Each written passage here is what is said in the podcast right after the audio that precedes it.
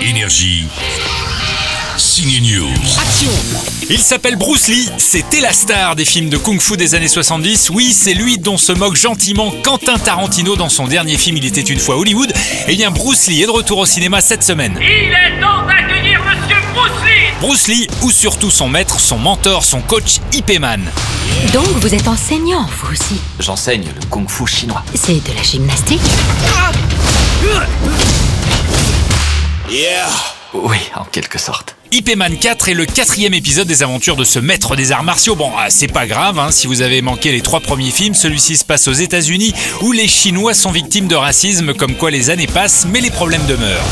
Et c'est tout C'est ça votre kung fu chinois Ip Man va devoir se battre face à un sergent instructeur de Marines qui ferait passer Donald Trump pour un communiste. Ça rentre dans vos têtes On change de film avec Adorable ou les relations d'une ado de 14 ans avec sa mère. Mais Lila, qu'est-ce que tu fous Allez, debout, chérie Tu vas être en retard à l'école, allez, bébé J'y vais pas, je fais grève.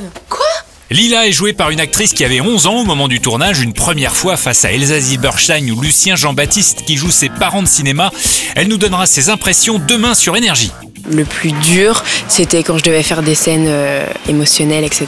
Des scènes émotionnelles comme pleurer, mais il y a un truc, un secret d'acteur. Allez, la suite demain. Énergie.